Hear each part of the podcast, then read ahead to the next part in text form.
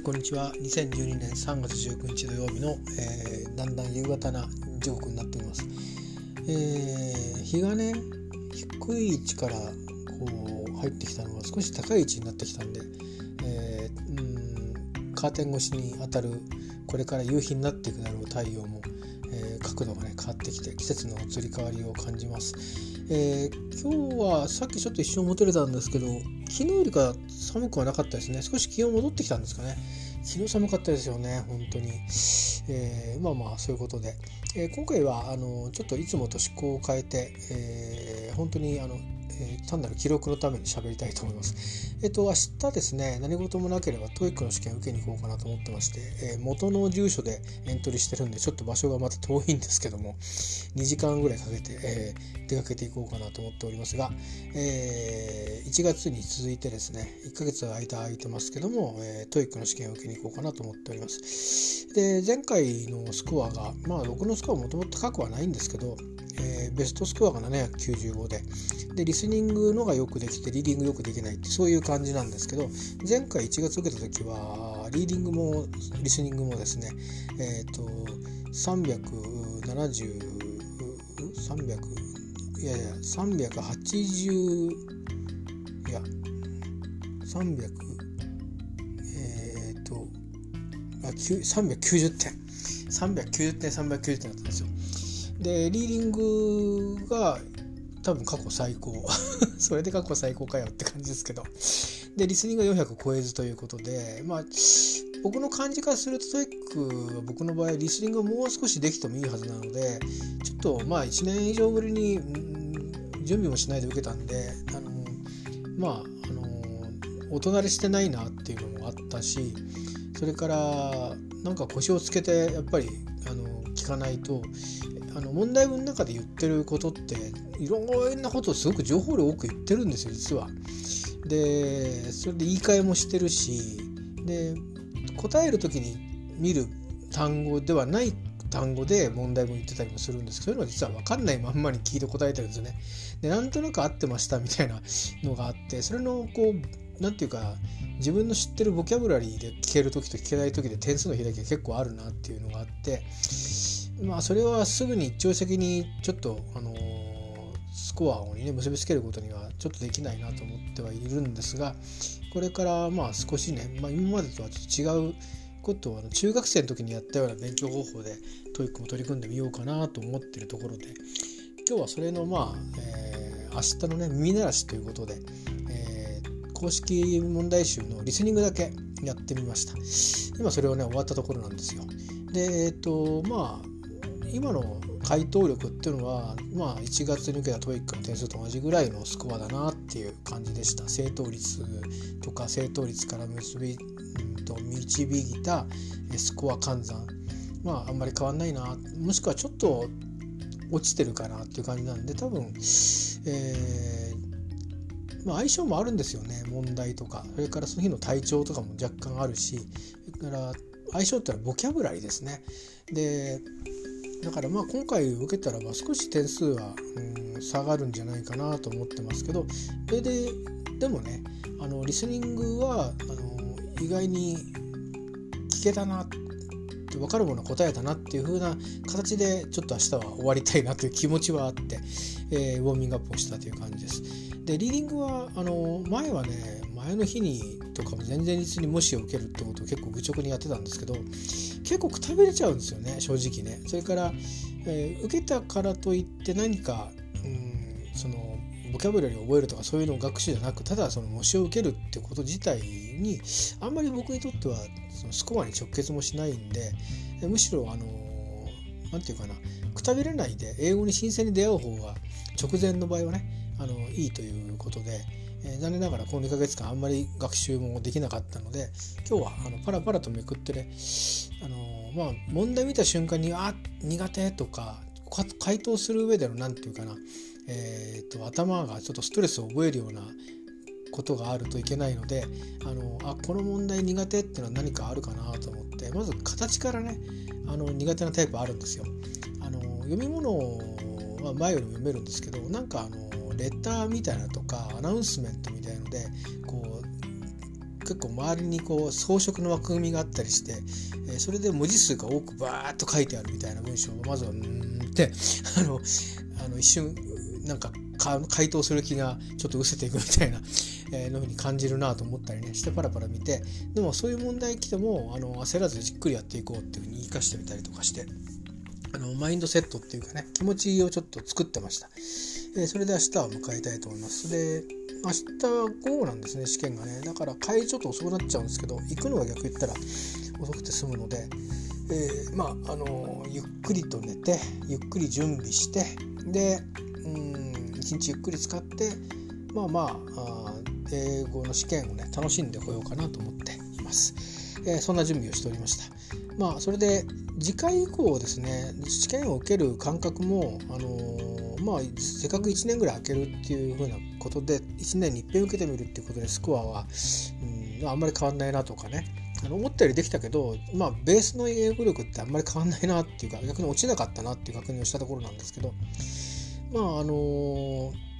TOEIC の方はね別に僕満点取ろうとかって思ってはいなくて、まあ、800点取って何回かキープできたらちょっとねあの英語学習どうやって今後やっていこうかとか英語との触れ合い方どうしようかとかの力をこう伸ばしたり維持したりするのにどうしようかっていうのをちょっと考え直そうかなと思って言ってるのでまずは800点までいきたいなと思ってるんですよね。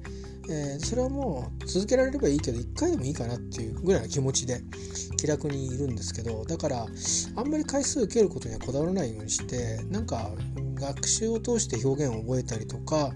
それからまあ他にプライベートの仕事もね環境変わって結構あの落ち着かないのもあるんでなんかいろんなことを思いながらねああ勉強もしなくちゃこれもやんなくちゃって思ってやるのは良くないなと思っていて感覚を分けようと思ってます。まあ1年に1遍ぐらいでいいかな。まあなんなら2回受けられたらいいかなっていう気持ちでいてでまあこれから半年ぐらいは結構ですねあの気ぜわしいんですよ何かと。プライベートの方もね。仕事の方もあのだんだん、と、働き方のスタイルも、まあ、コロナ禍が収まっていけばあの出勤回数が増えていくと思いますしそうすると前よりも遠いところから通いますからねあのまあ学習する時間は結構距離が通勤が長いんでいっぱいあるんですけどまだ通勤時間中に勉強するっていうあのモチベーションはまだ上がってきてないんでまああの土日中心で勉強するみたいになると思うんですよ。で月の前半は医者通いしちゃいますからあまあ医者通いの行き帰りとかで勉強したりすることも多少はできると思うんですけどでも中心は月の半分の土日で、まあ、月に4日ぐらいしか多分ぎぎっちり勉強することはできないと思うんですよね。復習をまあウィークデーに12回できるかなぐらいな感じでだからあんまりあの勉強量をかけられないっていうこともあるんでその代わりにまあ間隔を空けていくとか、まあ、自分なりのねあの理想的な勉強方法を多分取れないと思うので自分なりのを見つけながらやっていこうかなと思っています。だから今までいろんな先生方とかからたくさんのことを教えてもらってそれをワークしてみたりしてやってきたんですけどまあそれも全部体には染みてると思うので、えー、そういうものも方法論としては混ぜながらねとは言ってもあのまあ何て言うか物量時間でねあの稼ぐっていうことがなかなかちょっとしづらいところもあるので、えー、まあ、その分時間が足りなければ期間をかけるとかいうことでねあのちょっとやっていきたいと思います。で自分の場合にはまあ全くそのなんだろうなえっ、ー、と昔300点台だった頃とは違うわけですから、あの、多分アプローチの仕方もねあの全部のあのまんべんなくまんべんなくやっていく時も必要だと思うんですけど全部まんべんなくやらなきゃいけないかっていうとそうでもないと思うので苦手なタイプが分かってくれば、うん、そういう、まあ、苦手なタイプとか苦手になるような、あの、こと、まあ、つまり弱みですよね。ボキャブラリーの、あの語彙量が少ないとか、うん、なんかそういうえーと、あるいはこういう音がやっぱり取りにくいとかそういうことにあのフォーカスをしていくことをもうちょっと今より見つけられればあのトータルの勉強量は少なくてもあのスコアを少しずつねここから先ってそんなに急激に上がるっていうのは難しいと思うんですけど、えー、上げていくのに、えー、いい方法もね自分にとってのあのいい方法も見つかると思うので、えー、まあそんなことでね、えー、これからあの準備していこうかなってつもりでいてまあとりあえず半年は忙しいんで、うん、まあ半年後ぐらいをターゲットに、えー、受けてみようかなという気持ちですね。で試験の申し込みが半年後じゃないんでね、あの半年より前であるんでその時にまあどうなんですかね、いけると思ったらエントリーをするけどもその時にバタバタあんまりしててああこれ試験を受ける時期もあんまり落ち着かないなと思ったら繰り延べるっていうふうにしていこうと思うんですけど基本的に奇数月で考えていこうかなと思っているのでまあ次はだから3月受けた後は9月受けるかどうしようかっていうのを7月とかに考えるみたいなことですかね。で9月ダメだと思ったら11月1月こうして3月っていう風にしてもうほぼ1年後ぐらいに伸ばしちゃうみたいな感じに、えしてその間そのどうやってモチベーションを保つか保たせるかっていうばまあ模試を受けるっていうのを自分で自宅で模擬試験を受けるっていうね、まあ、本番とはやっぱりこのテンションが違ったりすると思うんですけどまあ模試本今もう絞って3冊ぐらいしか持ってないんでそれを繰り返してあのやるっていうようなまあ、量的には結構、あのー、あるんでね、えーと、何周も何周もするかっていうとそこはちょっと分かんないですけど、まああのー、じっくりと、あのー、そこの問題の中で扱われてる英文を味わうつもりで、えそんな学習をねしてい、えー、くようにちょっと切り替えていこうかなと思っています。まあ TOEIC を最後に受けるのいつなんだろうとかってこともあるんですけどまああのラジオのねあの英語学習も、まあ、また何度もトライしては挫折してるんですけど今年度ねあのなんていうか自分のこう暮らしていくなんていうのかなリズム作りに使おうかなっていう気持ちもちょっとあってなんか何もしてないとろくなこと考えないでね。あのなんかそういうコンスタントに、えー、もう何も考えないでこれを毎日やるみたいな感じにねあのでしかもその変に録音とかしないであのタイムシフトみたいので聞ける範囲の時にもうやってしまうっていうような感じで縛りで、えー、自分のなんか日課みたいなものをね、えー、まああの作っていくと。まあうん通勤時間とかも前よりも長くなってるからまああのどういう時間帯でねそれをやるかっていうのは、まあ、うまくあのー何て言うのかな移動時間とかもうまく使ってあのやるっていうことにすればあのあんまり家に帰ってからの時間がなくてもねできるとは思ってるので、えー、まあちょっとパケット使うことになりますけどね、えー、そんな風にしてうまくやってみようかなと思ったりもしてるので、まあ、英語に触れていくことっていうのはまああのいろんなニュースをあのそのまま見るってことももう1年ぐらいは続けてみようかなと思ってて、まあ、それを過ぎたらあの多分解約しちゃうと思うんですけどね。えー、まあそんなことでいろいろとミックスしながら英語には触れていきたいと思うんですが英語の試験は、まあ、一応もう TOEIC だけに絞ってるしそれもまあね何ヶ月3ヶ月にいっぺん前とかあの毎回受けるっていうんじゃなくてあのまあ英語 TOEIC を通じたその英語の表現を学んでいくっていうふうにスタイルを変えてでどうかな最近の力はというふうに、え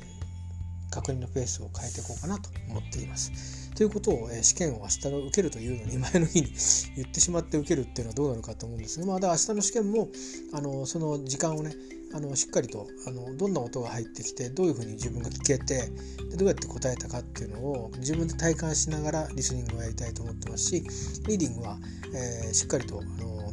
テンポを保ってね答えるっていうこととそれから苦手だなというふうな問題が起きた時にまあ取っ組むかさあの後で回して得意なもんからどんどん答えていくかっていうのを瞬時に判断してとにかく、うんまあ、前回みたいに塗り絵が少ない状態で終わるか分かりませんけどとにかく進めていくという消化していくってことにフォーカスして、えー、がっつりね英文と特訓で見てい、えー、きたいと思います。まあ、そんなことで、えー、試験前日の今日の、えー、教育準備とそれからこれからの英語の学び方について、えー、なんとなく記録していました。以上です、えー、ありがとうございました。